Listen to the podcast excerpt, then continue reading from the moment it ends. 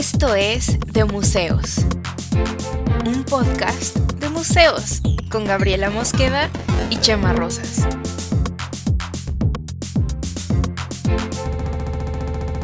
Bienvenidos. Hola, ¿cómo están? Bienvenidos al episodio 8 de la segunda temporada de, de Museos, el podcast. ¿Por qué no cantaste conmigo, Cami? Tú, tienes, tú eres el que Me canta. estoy, me estoy riendo mucho todavía, perdón. El episodio 8, segunda temporada de museos. ¿Cómo están? Nosotros estábamos ya echando un poquito de chisme antes, por eso andamos a risueños, andamos muy risueños. Sí, pero muy buen, muy buen episodio, episodio 8. Lo que, si las matemáticas no me fallan, es el episodio 18 de este eh, magnífico, grandilocuente y a veces polémico podcast. No, a veces no, siempre polémico podcast. Siempre polémico, nunca impolémico. Como y hoy diría vamos a hablar. Como diría el hijo de Lord Molecula, que ya me dijeron por ahí. ah, qué risa los comentarios de YouTube, está poca madre. Ah, te dijeron el hijo de Lord Molecula. No he visto esos comentarios. Sí, yo, yo soy hijo de Lord Molecula y tú eres Jimena Sariñana eh, Fresa. No, no, no, como Jimena Sariñana de la Narvarte. Una cosa así te dijeron. la prima Fresa de Jimena Sariñana. Una La prima fresa, pero Jimena Sariñana No. es fresa. Por eso digo, yo está, está muy raro. Pero qué bonito es también tener como nuestros propios créditos que ni siquiera voy a ubicar porque, pues, digo, en parte no quiero, no quiero alimentar al troll y en parte es como, ay, qué bonito, qué padre que, que- que se tomen el tiempo de escribirnos. Sí, se toman muchas molestias. Siento que está bien, bien, escriban, ¿Sabes está qué bien. está bonito también? O sea, mira, me dijeron Lord Molecula, igual me agüito porque sí está como, pero soy el hijo, es como Junior, es como, ah, el chavo, Tiene otra onda. Ya viene con otro chip. como con otro- Ese es comentario tan de prima fresa de Jimena. Vienen con otro chip los chavos de ahora. Güey, eso no lo he leído. Lo voy a ir a investigar al rato, pero bueno. Chécalo, está hermoso. Me encantaron los comentarios de YouTube. No, pero muchas gracias a toda la bandita que nos ha que nos ha comentado, que nos ha compartido. Este, mira, yo, yo creo que este es un podcast, pues, en realidad de platicar y de abrir el diálogo. Este, tú sabes mucho más que yo y tienes como muchos rollos también de- del mundo de los museos. Yo soy solo un tarado que dice cosas, ¿no? O sea, a veces, entonces. También nos dijeron, el otro día nos dijeron hippies deslactosados. Hippies deslactosados. Oye, eso está padre, quería hablar de eso. Eh, ser un hippie deslactosado. Mira, la verdad es que yo sí soy deslactosada ahora, porque pues 34 años y ya no, o sea, no. Creo que toda leche deslactosada, sí. O sea, yo soy más grande que tú, Gab, y sí, todavía tomo leche lactosada. Lactosada, yo no, yo no. Yo ya no, fíjate. O sea, Entonces, sí, mira, ya- pues tampoco me molesta mucho que le Ya- hayan atinado a, a mi condición gástrica, güey. Y eso de comer pizza e inflamarse. Maldita sea. No, eso todavía no me pasa, pero solo la ¿Todavía leche. no? O sea, sí puedo comer, sí puedo comer pizza sin pedo. No, sí, yo, yo todavía tomo leche entera y todo chido. No, no entiendo mucho lo deslactosado, pero está interesante y, y- y sí, sí, es como, soy un deslactosado. O sea, lo entendí como, como que, como que de, de no mamar, como de, ¿sabes? No sé, no sé, como que le busqué, no le encontré, pero está padre, me, me gusta ese tipo de cosas, porque Se aparte pues, es esfuerzan, se esfuerzan en sus, en sus insultos. se toma el tiempo y está cool. O sea, yo la verdad es que este, me, me gusta, este, pues unas del podcast como para ver, ¿no? Este, platicar simplemente de, de los temas de una forma crítica y ver qué sale de la plática que estamos haciendo. Y Y ya pronto sabes qué vamos a hate. hablar. ¿Qué vamos a hablar hoy, Cami? A ver, hoy, y este es un tema que, que medio propuse yo ahora, eh, que, que tenía ganas de platicar de esto, eh, pero, pero que tampoco tengo mucha idea para variar, porque realmente nunca tengo mucha idea de nada. Pero es hablar de estas trampas de turistas. Ajá, ajá. Hablar de, porque cuando tenemos un podcast de museos, el, el podcast de museos, como es este, que es un podcast en el que hablamos de museos, de pronto hay muchas cosas que se les llama museo, que no sé si son exactamente museos, Ajá. Y que en, en inglés está este término de tourist trap. Como, eh, no sé si, si viste la, la caricatura de Gravity Falls. Sí, me gustaba mucho Gravity Falls. O sea, como que esa es la idea que tengo de una tourist trap, ¿no? De, la cabaña en el bosque y que es como desviar a los turistas a una cabaña donde van a ver algo fantástico y que es como una especie de museo, pero que realmente pues es un lugar para venderles souvenirs. Sí, ese, es- en esencia, em, yo creo que sería la definición de trampa de turistas, ¿no? Es un lugar donde realmente no sucede gran cosa más que que te quieren vender triques. Y muchos, muchos que se hacen llamar museos entran en esta denominación y entonces yo creo que todo el mundo sin querer hemos ido a alguno, ¿no? O sea, ¿tú, así, ¿tú te acuerdas haber ido a alguno? Yo tengo varios en mente, porque Sí. encima pues siempre ando buscando, ¿no? Bueno, y, y sí, y, y tampoco creo que sea algo malo necesariamente. Se, se me hace No. aparte divertido que sea como que le llamen museo. eh, y ubico, hay algunos que no sé si, si incluso podríamos, po- podría meterme en, en problemas por llamarle trampa de turistas, pero que yo creo que lo son, eh, que son como bastante reconocidas. Este, y, por ejemplo, en la ciudad de Guanajuato, o sea, no que la ciudad de Guanajuato sea trampa para turistas, pues, pero creo que en la ciudad de Guanajuato hay muchas trampas. ¿Eh? También a veces es un poco trampa de turistas, ¿no? Cuando que- hay Día de las Flores o así. Podría convertirse, y creo que Guanajuato puede, tiene muchas como, y, lo voy a decir, el Museo de las Momias. El Museo de las Momias de Guanajuato, pues realmente, pues es como ir a ver, o sea, no le pueden llamar el, el Museo del Cartón Corrugado, porque son, porque son cadáveres, efectivamente son cadáveres. Pero digo, más allá de todo lo que podríamos hablar sobre el Museo de las Momias de Guanajuato y de el, el exponer cadáveres de gente real y que la gente vaya y pague sus, no sé cuánto cuesta, pero que pague para ir a ver un cadáver de una mujer embarazada con su momia fetito y así, y que uno diga, ay, qué padre, ya fui a Guanajuato y fui a ver a... Y que Güey, para que... Güey, ¿te acuerdas que hubo una, hubo una polémica hace no muchos años? Porque tenían una, una momia, en el Museo de las Momias, tenían una momia que según era una bruja y la tenían, o sea, estaba la vitrina y la vitrina alrededor tenía cadenas. Y claro que no había ningún tipo de justificación de que, o sea, que nomás era una momia y que dijeron, esta que sea la bruja. Y le pusieron las cadenas y luego después, pues como que alguien se quejó y dijeron, no, pues esto no tiene ningún tipo de rigor. Y la tuvieron que desencadenar. Y eso salió en las noticias. Eso salió en las noticias, güey, así. Y yo, yo lo encontré así de verga, noticias de mi tierra, güey. O sea, La momia bruja. y, y yo creo que lo hicieron también porque pues, ya como que de pronto la gente no estaba yendo mucho al museo y fue volver a poner al Museo de las Momias en el mapa. Luego hubo todo un tema porque había un- una como exposición itinerante de este mm, de momias, de, o sea, como una selección de estas momias, las Ajá. llevaban así de que por el mundo, y luego creo que se perdieron, güey. O sea, ya nadie supo dónde están.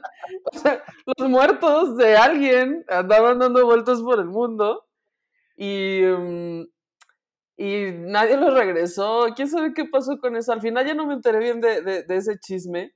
Pero, o sea, yo creo que, o sea, es un poco ahí, Lucy, pues no, no es muy riguroso el término museo en el caso de estos lugares. Inclusive yo me acuerdo en Celaya, hay ver, también pero- un museo de momias que después ¿Tú- dijeron, tú lo considerarías no son de- momias. ¿Lo, con- lo considerarías trampa de turistas? Pues un poco sí, un poco sí. Eh, a, a mí lo que Aunque me no es necesariamente porque te quieren Ajá. vender algo, porque no te quieren vender las momias. No, por supuesto que sí. O sea, no te puedes llevar una momia a tu casa. Ah, por supuesto que puedes. Y en mi, a ver, mi teoría es que el Museo de las Momias es, es una parte, es medio complot. Sí que pudo haber algunas momias, pero es la industria del papel maché de Guanajuato con el gran mercado y toda una mafia de charamuscas. estaba a punto de escupir la cerveza. Pero es bonito. Es que afuera es que te venden charamuscas con forma de momia. Bueno, a lo mejor alguien que no es de Guanajuato no sabe qué es una charamusca. Explica qué es una charamusca. Ah, y, también digo, porque puede haber quien nos esté escuchando que no tenga mucho contexto de las momias de Guanajuato. Es un museo, eh, eh, Guanajuato es una, es una ciudad eh, minera y que tiene tierra muy rica en minerales y entonces se da un fenómeno que cuando pues enterraban a personas en cementerios, en ciertas fosas comunes de por ahí, los minerales momificaron varios cuerpos que después fueron exhumados, que ya no son como realmente de nadie, no son reconocidos por nadie, y entonces se exponen esos cuerpos en un museo. Exponen cuerpos momificados en un museo, y es el Museo de las Momias de Guanajuato. Chabelo peleó contra ellas. Eh, no, Chabelo, Chabelo, no, el santo. Creo que también Chabelo y Pepito tuvieron un encuentro, ¿eh? también. Estoy casi seguro. El santo también peleó con ellos. Gran historia guanajuatense. Eh, sin embargo, pues, para que lo imaginen, no es como una momia eh, de, estas que tenemos en, las caricaturas, como de papel de baño, ¿sabes? O como con vendas. Realmente es como como hacer un cuerpo de papel maché. Sí, como de, cartón craft aplastado. Sí, sí, sí, sí. Como agarrar cartón corrugado y con eso hacer un, cadáver, ¿no? Hecho de, con, esa textura. Incluso se ve como que tienen, son como de papel maché, cartón corrugado. Sí, como papel de estraza, así seco tieso.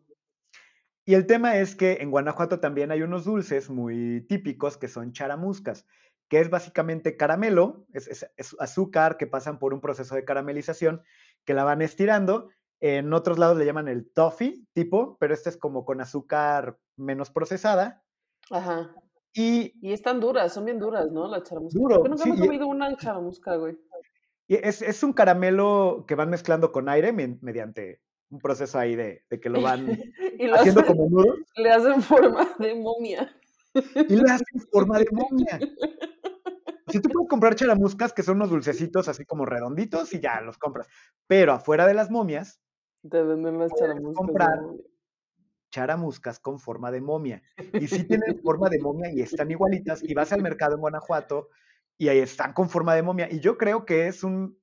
Sí, es. El museo está coludido con la industria azucarera de Guanajuato. Oye, hay otro, hay otro en Guanajuato que tendríamos que mencionar. Yo no sé si te llegaste a ir de niño. El Museo de las Leyendas. Oh, la Casa de las Leyendas, obviamente. La Casa de las Leyendas, que también se hace llamar museo. Que eh, pues no es un museo porque, o sea, bueno, no lo sé. Mira, hay que, primero, eh, eh, siendo un poco más rigurosos, habría que explicar cuál es la definición de museo, ¿no? Ok, ¿cuál es la definición de museo? Para que un museo se llame museo, tiene que tener unas ciertas cosas. La primera es que tiene que tener un acervo que tenga un valor histórico o artístico este, de relevancia para la cultura de un país o de una zona o de un, este, o de un sitio, ¿no? Okay. Entonces, tiene que tener un acervo, ese acervo tiene que estar preservado, conservado, hay, hay toda una lista como de mejores prácticas, no, no lineamientos tan establecidos porque pues varía mucho dependiendo del, contenido de cada una de estas este, colecciones, pero eh, hay una, mm, una guía de mejores prácticas, cuáles son como las ideales para mantener este acervo, y luego tiene que tener una vocación de investigación, de, desarrollo de conocimiento.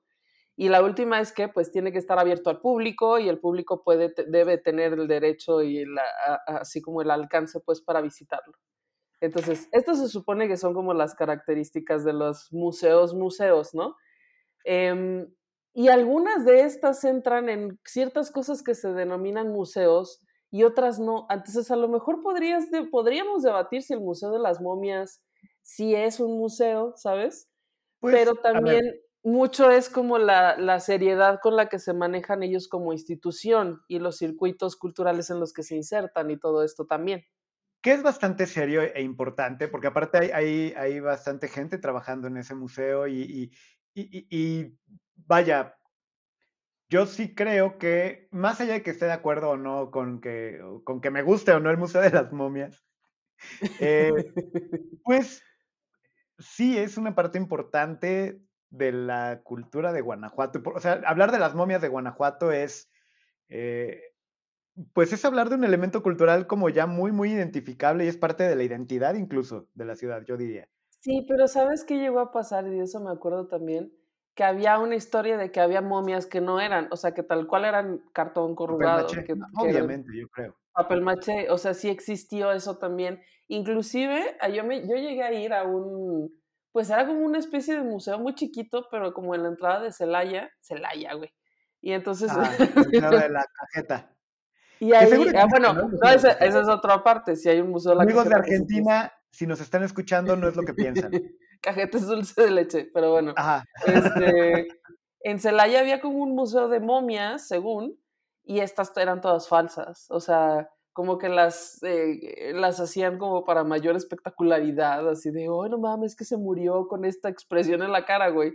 Y, mm, y eran todas falsas, me parece que eran todas falsas. Y no sé si era ese u otro, pero luego lo cerraron, o sea, completamente lo cerraron porque dijeron, estas son falsas, y ya tuvieron que admitir que eran falsas y cerrarlo. Me imagino así como que, esta es la momia glotona, esta momia murió comiendo se puede ver todavía cómo tiene un pedazo de pastel momificado en la boca.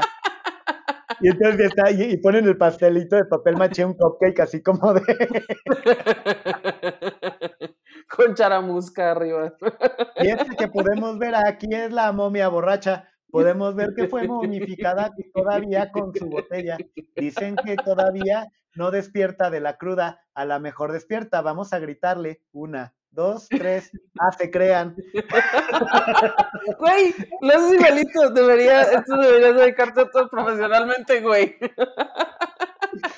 Y es que me encanta que siempre hay como interacción, ¿no? Con los guías de, Pero es una interacción como súper robótica, ¿no?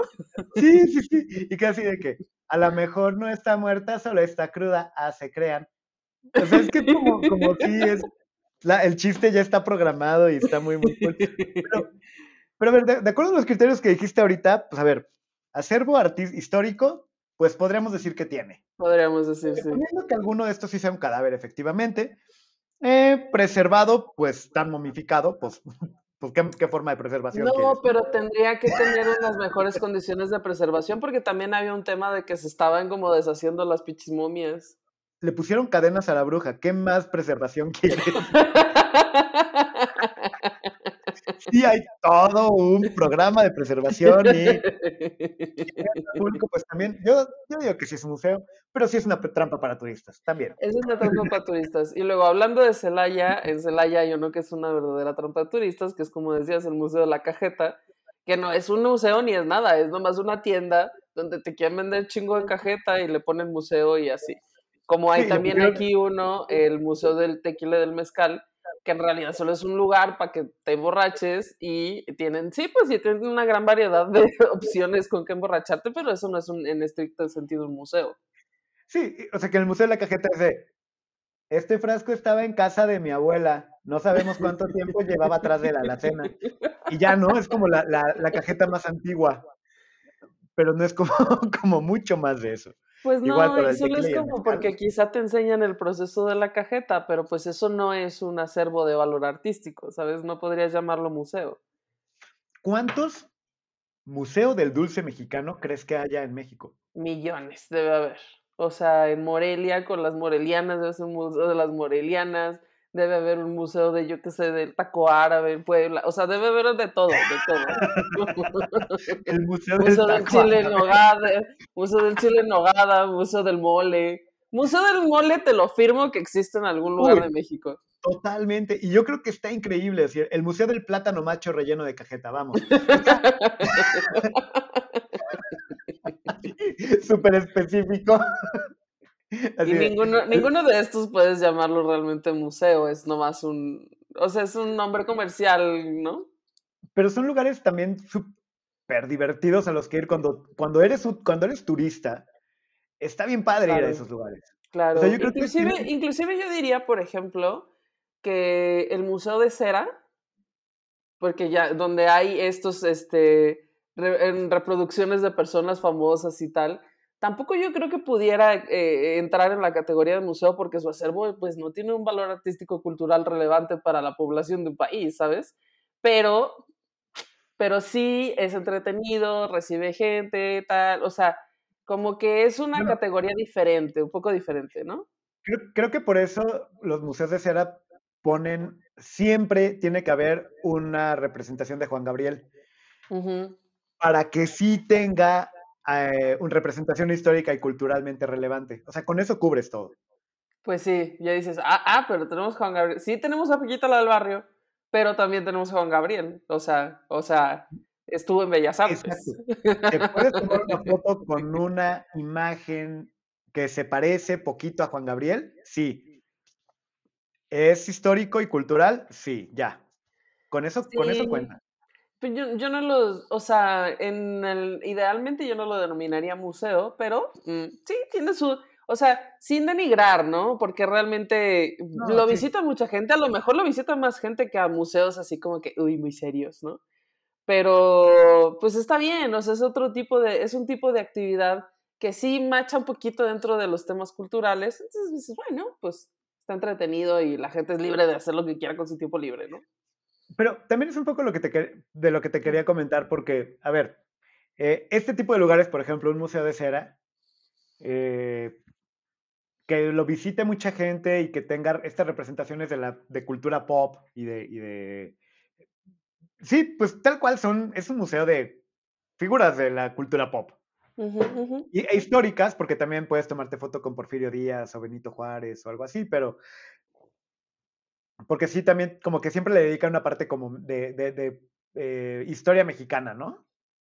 Sí, la verdad es que no me acuerdo si he ido al Museo de Cera de aquí, ¿eh? Tendría que echarme un clavado. Yo sí he ido al de allá de Ciudad de México, hay otro en Guanajuato y también he ido. Es que me gustan ese tipo de cosas y porque a mí me gusta mucho ir a ese tipo de atracciones. Porque es, y es un poco lo que te iba a comentar. ¿Has ido al Museo de la Cajeta? Yo sí he ido al Museo de la Cajeta, creo. Yo es que no sé si, o sea, si hay uno en especial al que hay que ir o, o, al que fui es uno de tantos, pero, o sea, sí he ido a uno que no me acuerdo que tenía como pinta de decir el Museo de la Cajeta, pero no, no, no podría asegurarlo. Sí he ido a un lugar donde tenían demasiada cajeta, para ser verdad, y obviamente en Celaya. Sí. Pero, lo que te iba a decir es que, eh, por ejemplo, en casos como el museo de, los museos de cera, y que la gente va, pues, pues es que también es una forma de consumo de cultura. Sí. Incluso de representación. No, no tiene que ser todo artístico, eh, de, que te haga de representacional, de bla, bla, bla. Puede ser así de simple, ¿no? Puede ser así de simple. Y además, sabes que si tiene una explicación porque sí lo investigué, este tema. Tiene una explicación. Em, a finales como en los noventas crearon el Guggenheim de Bilbao. El Guggenheim de Bilbao en España, en el norte de España, es digamos una sucursal del Guggenheim de Nueva York, que, es un edificio del que ya hemos hablado en este podcast. Es el edificio este, eh, espiral de mm, este de la colección de, de Guggenheim. De, sí, lo, hablamos en el episodio de Catalani, que ya sé que no es Catalani, es Catalani, yo le digo Catalani porque es italiano, así soy de idiota, ok, pero en ese episodio lo platicamos. Ajá. En los noventas hicieron, eh, eh, tuvieron esta idea como de, bueno, ¿y si hacemos un espacio nuevo este, en otro país donde podamos sabes, como itinerar nuestras propias exhibiciones, pero al mismo tiempo también eh, trabajar, pues, digamos, desde Europa con un panorama diferente y así. Y esto, bueno, y esto después se ha replicado en muchos lados. Entonces hay un Louvre en Abu Dhabi, según yo. Hay un, este, o sea, digamos, una sucursal del Louvre está en Abu Dhabi. Y así hay varios que han... Y de hecho hubo un tiempo un proyecto de hacer una, un Guggenheim en Guadalajara, que pues por algún motivo creo que fracasó, no me acuerdo por qué. Pero ya había, sí, ya había este hasta, mm, como maquetas de cómo querían que fuera el edificio y tal, ¿no? Pero bueno. Guggen Jalisco. Guggen Jalisco. Y, este, y cuando pusieron el Guggenheim en Bilbao, o sea, realmente este fue como la primera iniciativa como de ese tipo, ¿no? Bilbao, eh, aunque sí era una ciudad como, mm, digamos, una ciudad desarrollada, pero nunca fue una ciudad muy grande, siguen sin ser una ciudad demasiado grande, pero em, lo que sucedió es una cosa que se llama efecto Guggenheim o modelo Guggenheim. Wow, wow. Wow, wow, wow, porque entonces lo que sucedió es que al poner esta institución allí, atrajo a millones de visitantes al año. Por lo tanto, se entendió que un museo podía ser un motor del desarrollo del turismo de cultura y del turismo en general de, de una zona o un país. Y, este, y, la, y la derrama económica que viene con el turismo resultó ser súper importante, ¿no? Entonces, em, se ha intentado en algunos lados replicar esto con mayor y menor éxito, Em, no necesariamente creando sucursales, pero sí diciendo, bueno, eh, vamos a invertirle a poner un museo aquí para mejorar, pues yo qué sé, la situación económica de este barrio que está como empobrecido o cosas por el estilo, ¿no? Y crear espacios de cultura para que la gente vaya y todo esto. Y entonces, eso se popularizó tanto que eh, pues es fácil decir, bueno, le pongo esto en museo y los turistas vendrán porque esto es un museo. Eso es, a grandes rasgos la explicación de por qué existen estos museos que no son museos o que, o que aunque sean museos, aunque pudiéramos, por ejemplo, como decíamos las momias, eh, entran un poco más dentro de una parte como de entretenimiento, ¿no? No tanto como, como cultura al uso, como se piensa que es la cultura, que no lo pienso yo así, pero mucha gente piensa que tiene que ser muy serio, ¿no? Y que cosas más entretenidas no son tan de arte. Y que luego hay una mezcla entre justo este fenómeno que comentas y, la, y el recuperar de algo importante que ocurrió en el, en el espacio.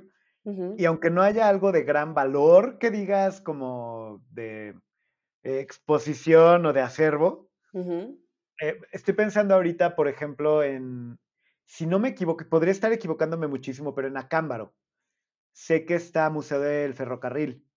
Ajá, así. ¿Ah, yo pensé que ibas a hacer el Museo del Pan de Acámbaro. Ese yo ahí sí, a ese sí iría. Ah, por supuesto, sí.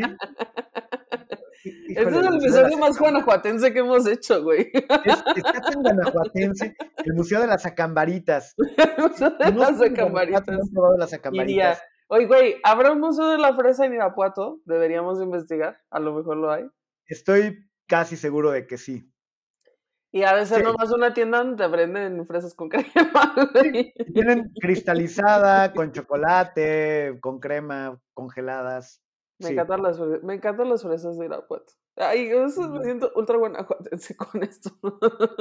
Estamos haciendo el episodio más guanajuatense de la historia. en Acámbaro sé que, y, tengo esta información porque no sé, pero eh, fue de los lugares donde se construyeron eh, ferrocarriles mm. eh, en la época de construcción de ferrocarriles en México. O sea, con Porfirio este, Díaz. Sí, sí, sí.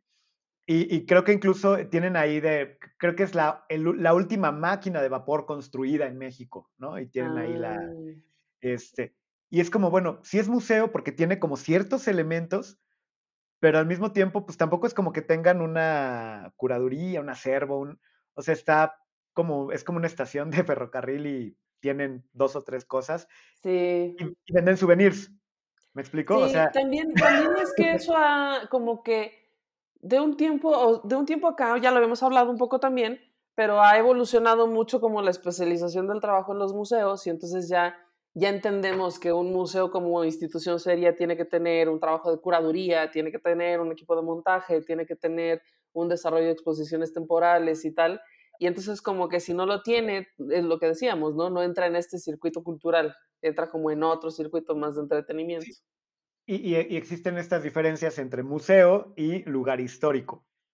Sí, totalmente. También es que sitio patrimonial o ciudad este sitio histórico, mm, entre que sí y no, entran en la clasificación de museos, pero más bien entran en la de turismo, que es el motivo por el que yo en algún momento de la vida me mandaron a Mazatlán y en Mazatlán hay un museo de la concha, que no es un museo de nada, o sea, es solo una tienda para que compres conchitas, güey. Es muy diferente de la cajeta.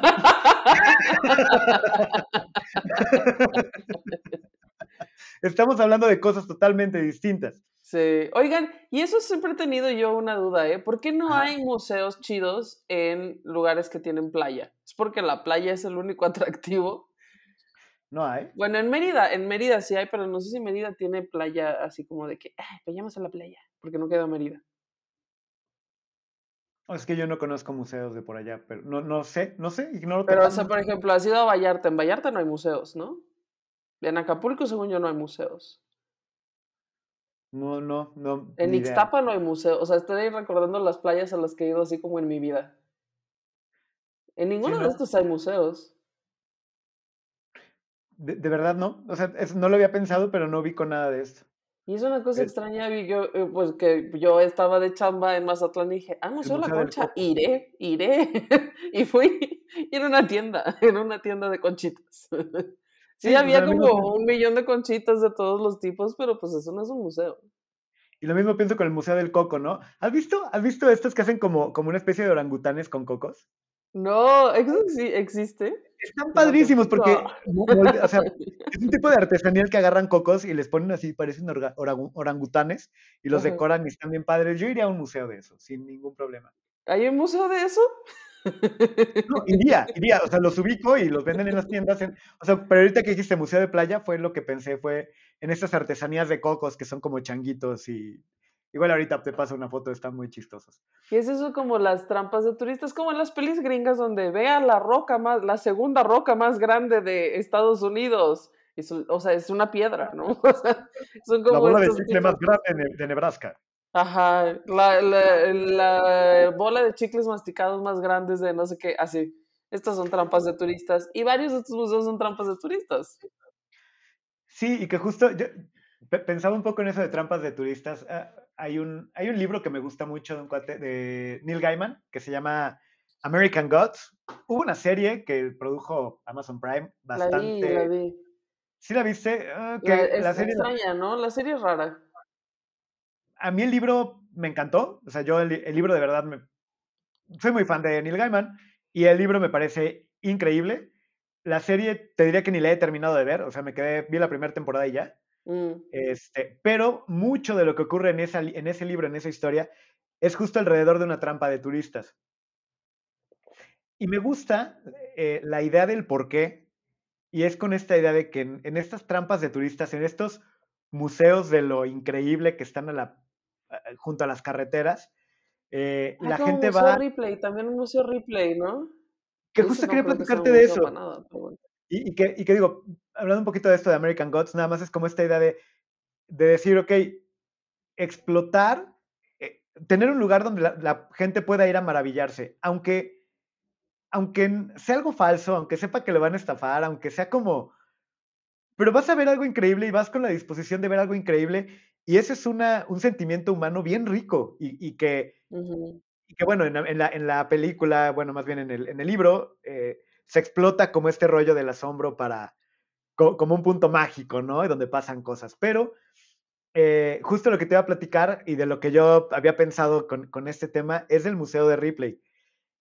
Yo crecí fascinado con las revistitas de Aunque usted no lo crea. Yo también, sí. Pero qué cañón. ¿no? Sí. O ¿Qué sea, poca información teníamos entonces, no? ¿verdad? Sí. Pero esas revistitas de Aunque, esté- de, de aunque usted no lo De crea, El hombre más alto del mundo, registrado, Ajá. 5 metros o así, ¿no? y recuerda, recuerdas que tenía como los datos y luego era un cómic con una historia. No me acuerdo de eso, me acuerdo de los datos nada más.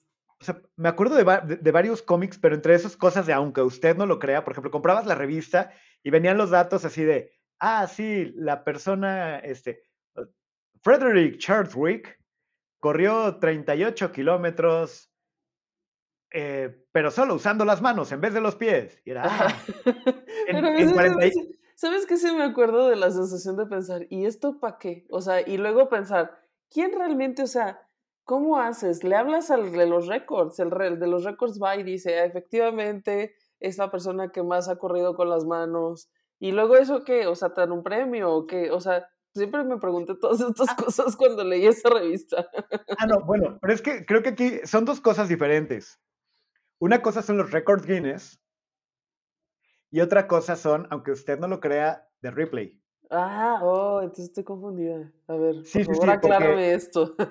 Es que sí, porque, y, y porque yo crecí, o sea, yo crecí con, consumiendo todo ese tipo de cosas porque a mí siempre me encantó. Entonces, ahí están lo- los récords los récord Guinness y son unos libros y hay como también salían revistitas y cosas, pero ahí ¿De es quién, quién esta lleva los récord Guinness? O sea, ¿cómo Este, funciona ese pedo? Lord Edward Guinness.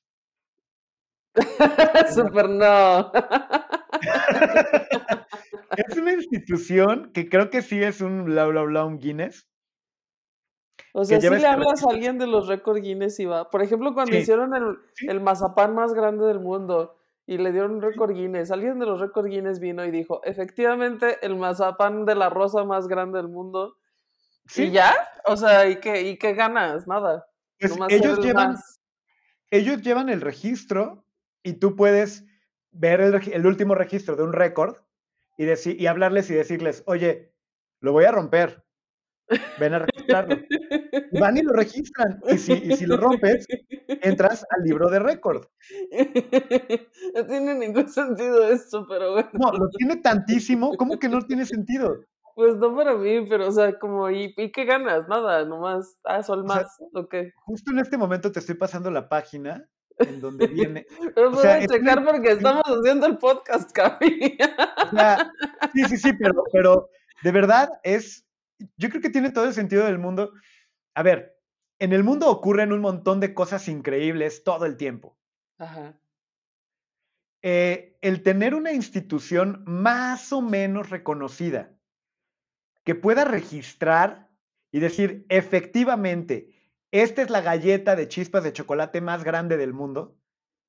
Nunca ha habido registrada una galleta de chocolate más grande que esta. Tiene algún tipo de significado. O sea, puede ser una galleta de chocolate, puede ser, vaya, esos pequeños logros de la humanidad. Señora, nunca nadie en la vida ha tenido las uñas más largas que usted. Claro, hay una mujer que tenía las uñas que medían, como- o sea, que se tenía que dormir así porque se rompían. y- y- y estaban hechas churro y una cosa horrible. Sí, ya le había crecido, horrible, horrible, sí, lo, lo recuerdo claramente. Pero luego tenemos récords de, de- de las cosas, pues como, como, pues sí, más trascendentales, pero no sé, la, la, la, la torre de cartas más alta del mundo. ¿Por qué no registrar cuál es? Pero estamos ya, estamos desviándonos porque, o No, hay un museo de los récord Guinness.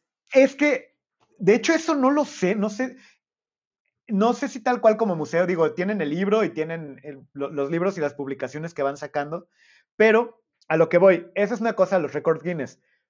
Pero hablando de replay, que me parece que entra en, en los museos de replay, que creo que sí entran en la categoría de, De trampa de turistas. de trampas de turista, eh, aquí sí es de Robert Ripley. O sea, sí, sí, o sea, no es como Edward Guinness, ese sí me lo inventé, pero Edward Ripley sí, sí, sí, sí existió. Edward Ripley, un hombre con una visión. Sí, es que, digo porque yo crecí comprando esas revistas y había unas revistitas que eran, lo, aunque usted no lo crea, y tenía Sí. algunos datos de cosas de, aunque usted no lo crea, y venía un cómic con una historia. Ajá, De- ajá. de algo. O sea, por ejemplo, me acuerdo mucho de uno de, aunque usted no lo crea, de eh, combustión espontánea. ¿Existe? Sí, y entonces, no, Ay, no, no, lo podía creer. Ah. pero era un cómic con los casos documentados, estoy haciendo comillas, con casos documentados de combustión espontánea y la señora McCarwick se fue a dormir esa noche a las 8. No sabía que no despertaría. Cuando llegaron los bomberos, solo encontraron una mancha fétida. O sea, y ese tipo de cosas en cómic. Por ejemplo, de un cuate, de un soldado, que le disparan en la guerra, la bala le da en los testículos y la bala viaja y embaraza a una chica. No mames, no mames, eso no es cierto. Yo sé que no, pero es el tipo de historias que venían en los cómics. Y venían otros datos. ¿A qué voy? Este cuate, Robert Ripley, o sea, justo esto que hablamos de, del asombrarte y del, y del ir a ver algo porque quieres ir a ver eso y, y, de quiero asombrarme con esto, ya sea porque quiero ver, eh, no sé, el Museo del Dulce Mexicano o las momias de Guanajuato, o ve tú a saber qué otro tipo de trampa de turistas. Eh, lo, que hizo Ripley es que él era eh, ilustrador deportivo de los periódicos en los 30. Ya ves que pues era como hacer las ilustraciones de los deportes. Y cuando no tenía, cuando no había mucho evento deportivo, a él le gustaba recopilar datos interesantes de deportistas que hacían cosas raras, tipo récord Guinness. De, ah, pues quién recorrió la mayor cantidad de metros en, utilizando, caminando con las manos. ¿Quién tiene el récord de caminar para atrás? Y entonces ilustraba esas cosas cuando no tenía como mucha gente, o sea, cuando, cuando no tenía mucho que reportar y, y sacaba eso. Total, le empezó a ir bien con ese tipo de publicaciones y empezó a viajar a recopilar datos de cosas maravillosas del mundo.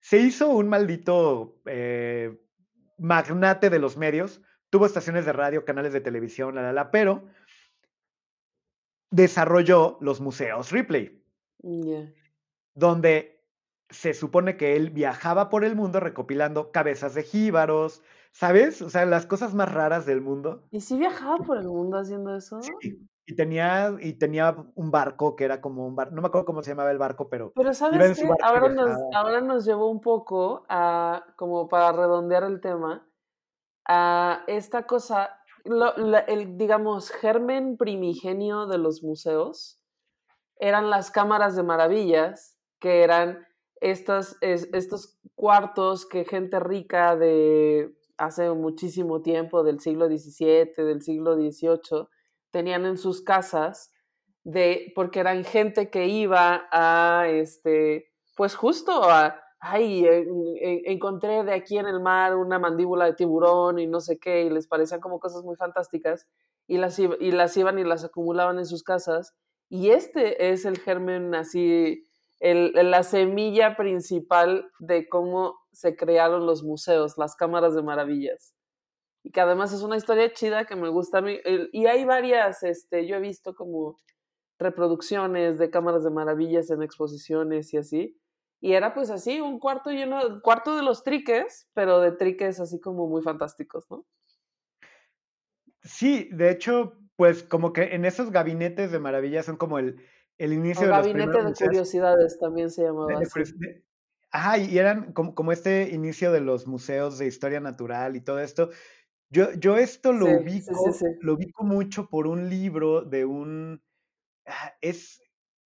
¿De, dónde, ¿De dónde es? Estoy corriendo el riesgo de equivocarme. Brian Selznick. Eh, de hecho, el libro se llama así como Wonders.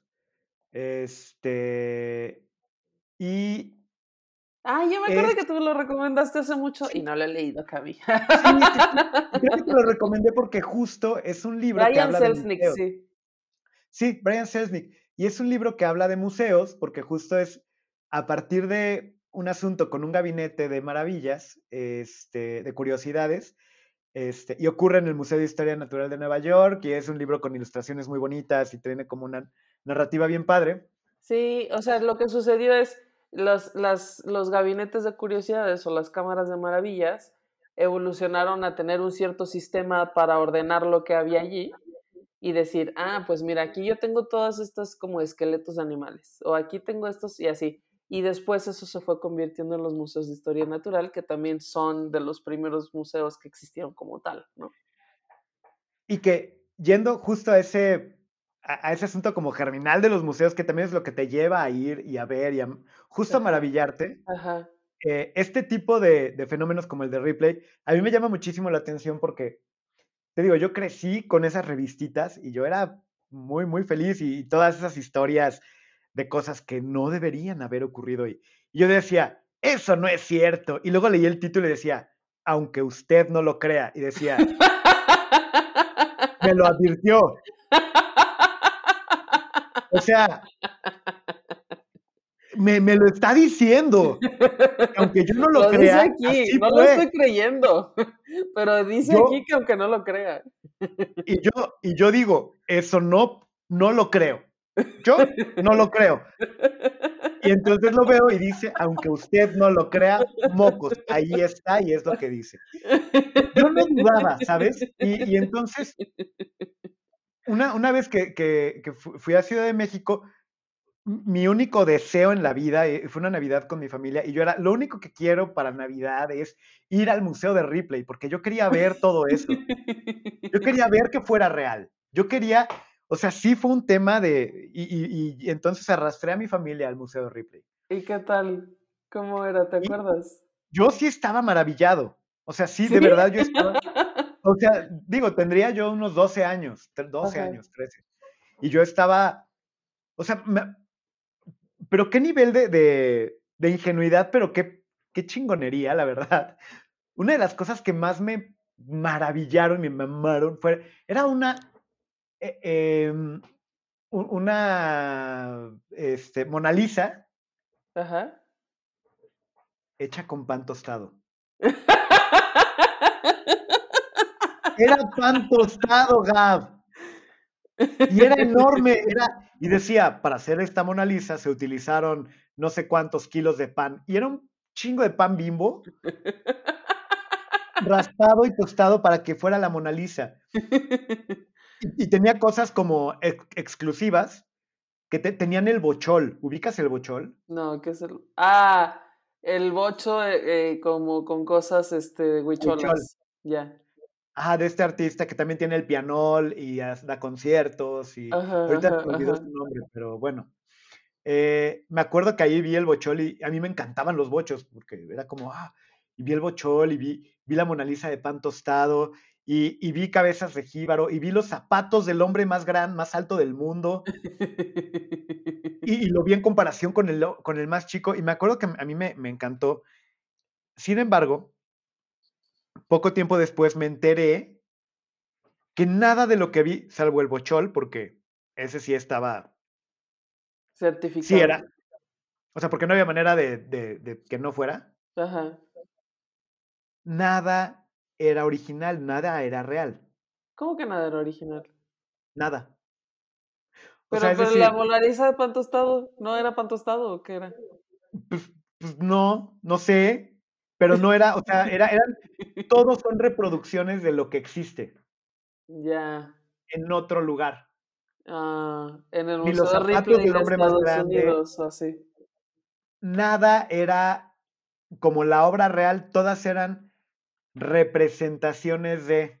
Mira, íbamos muy bien, íbamos muy bien porque ya más o menos íbamos a tener que ir cerrando, pero em, creo que, o sea, si quieres vamos dando puntos, pero este, creo que el primer punto, y con esto quería retomar lo que estabas tú contando, es em, que nos parece luego como que el arte tiene que ser como muy serio y el germen de este tipo de sitios, que es como decíamos, esa fascinación, esa admiración, esa cosa que verdaderamente te llama y en tu historia además es muy bonito porque eras como un niño y era tu ilusión y era, o sea, eso es realmente como la esencia de por qué vamos a los museos. No debería ser otra cosa, no debería mm, fastidiarnos ni nada. La idea de ir a visitar estos lugares y por eso siguen siendo tan atractivos y por eso siguen recibiendo tantos visitantes estos que son más trampas de turistas que museos, eh, es por esa, esa idea de fascinación de ver algo que no es algo que estás acostumbrado a ver, que quizá no lo crees, que te pueda cuestionar, que te enseñe algo diferente de la vida, ¿no? Eso se me hace súper bonito y el modo además en el que tú lo contaste, creo que es el motivo por el cual eh, la gente se congrega alrededor de una cosa que se hace llamar museo, ¿no? Yo, creo que sí, y, yo creo que a todos nos gusta una buena historia.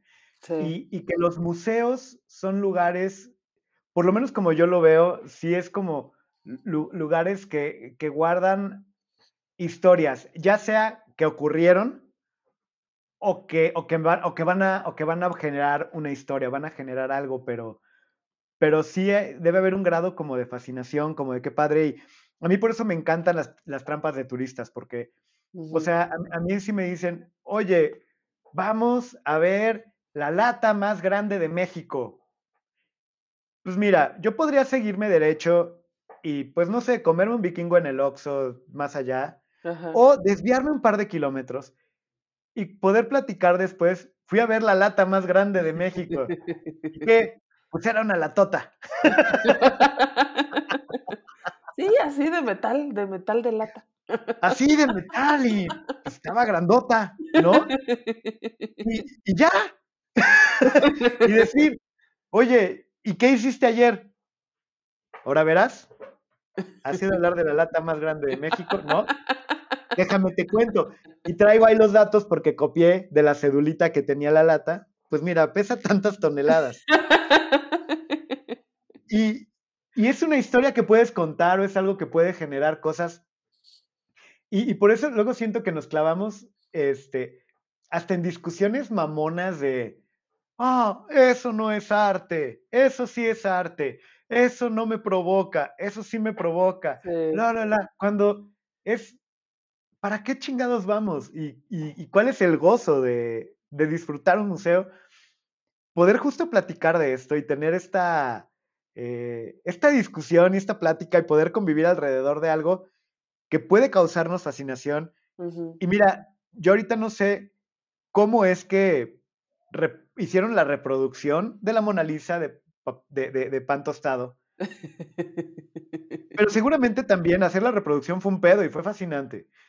Tuvo que haber sido un proceso complejo. Pero mira, qué bonito porque tú tienes esta historia. Ahora tú tienes esta historia de cuando eras niño y cuando esto te fascinaba y cuando fuiste al museo con esa ilusión y luego cuando te desencantaste porque descubriste la realidad de las cosas. Y todo esto es una historia bien bonita y entrañable que si los demás la escucharon como la escuché yo, te dan ganas de ir, güey.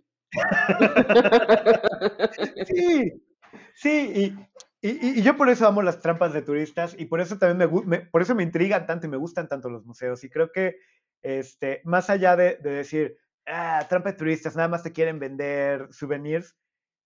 Pues sí este, que tiene, ¿no? No tienes que comprarlos. Yo, yo, te diría, pues también para eso estamos viviendo, ¿no? O sea, tampoco sí. es como que... Igual, mira, vas a tener un llavero de estos que tienen como plástico y adentro el, el alacrancito del Museo del Alacrán. Yo tengo un llavero así del Museo del Camarón. Museo del Camarón, güey. Por ahí debo tener en. Creo que es en Escuinapa. Sí, Escuinapa, en, en, en eh, Sinaloa. No, no hay un pueblo. Hay un pueblo en Sinaloa que es Escuinapa y es la capital mundial del camarón. Ah, wow. Y hay una esquinita que es como la tienda más grande de Escuinapa, que es el Museo del Camarón, y te venden llaveros con un camaroncito seco y, y el camarón ahí así. Pero qué belleza, ¿no? Es, o sea, no sé, yo, yo siento que ese tipo de cosas son, son, son muy, muy, muy divertidas. Sí, y la verdad es que, si te soy honesta, ya, ya, ya en incansables ocasiones he dicho todo lo yoña que yo soy. Pero este tipo de, eh, este tipo de actitud así es con la que yo normalmente voy a las exposiciones y de como de entender y maravillarme y preguntar y decirles, oye, ¿cómo pusieron esto aquí? Oye, cuando lo desmonten, ¿cómo le van a hacer? Oye, así. Y eso es lo que me hace a mí eh, entender y disfrutar tantas cosas de ir todo el tiempo a museos, ¿no? Porque podría ser muy cansado si, o sea, porque pues lo, lo, sabrán, si pues yo voy por chamba, pues voy varias veces al mismo museo, es un museo al que he ido eh, N cantidad de ocasiones, conoces a la gente, conoces el espacio y a lo mejor eso te puede llegar a cansar si no vas con una actitud de intentar este, sorprenderte un poco de las cosas que ves, ¿no? Que se me hace como de lo más bonito. Sí, llegar es el decir, punto dos. porque nos llegar y decir, no manches, un soclo, guau.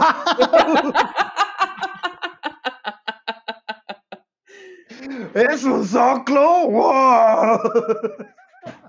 Oye, ya después vi que, o sea, el episodio pasado dijimos que no era un soclo y luego ya vi que la cédula dice que sí, efectivamente es un soclo. Todo mal que dijimos en el episodio pasado. Sí, es un soclo, ¿ves? Ya.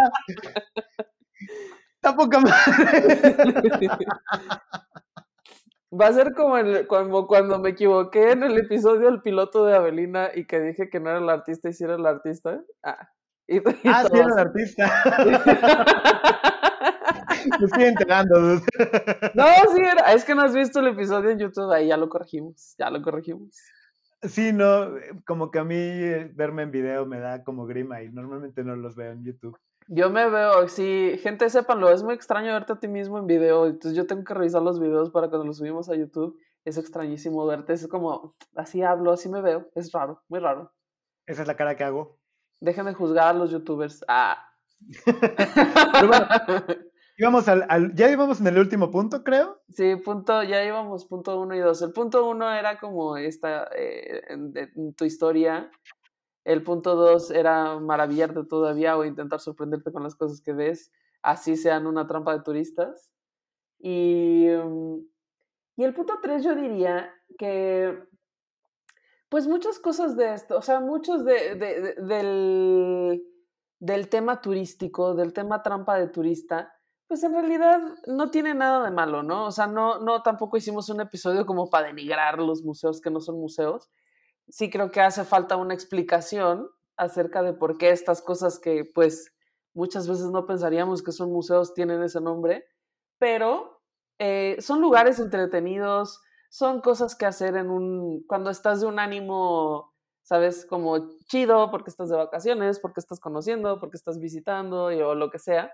Y entonces tienen como este carácter un poco más amable, que pues yo creo que está muy bien. Yo creo que hay que apreciarlos por lo que son. Sí, o sea, y, y que no, si tú estás en un viaje familiar y estás haciendo el viaje por carretera y, y vas en una carretera en medio de la nada y ves Museo Balneario Tierra Jurásica, no esperes un rigor museístico. sí. Como el Museo De- la de- Concha, güey. Sí, sí, sí, de- de- como, que, como que vas a ir a ver acá mecatrónicos super pros de, y, y de, historia natural y vas a ver esqueletos reales de dinosaurio. Ajá. Probablemente vas a ver esculturas de cemento que parecen dinosaurios que están escupiendo agua de una manguera. Sí. Pero, pero también eso está bien divertido y, están, y van a estar bien padres. O sea, eh, nada más como, como acercarte ubicando pues, el contexto y a qué vas, ¿no? Y, y que sí, pues proba- probablemente camino, ca- o sea, en la carretera entre Escuinapa y sepa dónde, pues no va, no va a estar el museo más grande de dinosaurios del mundo, y menos si se llama Museo Balneario. Tierra Jurásica de Juanito y el Carnosaurio. No, no va a ser así, pero puede ser una experiencia divertidísima. Sí. Y pues listo, yo creo que con eso cerramos, ¿no?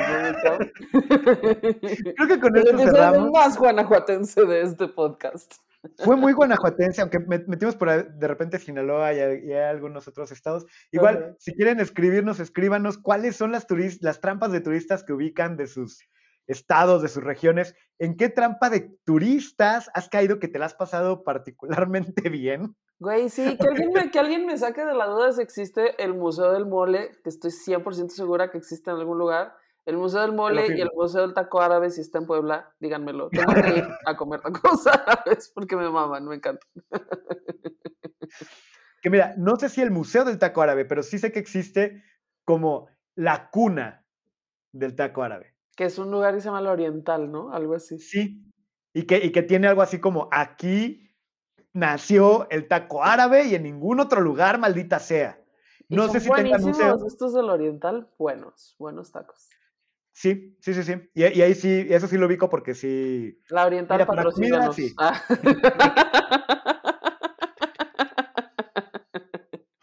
Pero Ah, bueno, muchas gracias, Gab.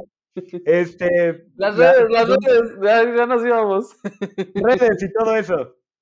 Las redes, estamos en arroba de museos en Instagram y Facebook, arroba de museos MX Twitter y la página web es de museos.mx. Ahí nosotros vamos a exposiciones y les contamos de qué se tratan y cómo están.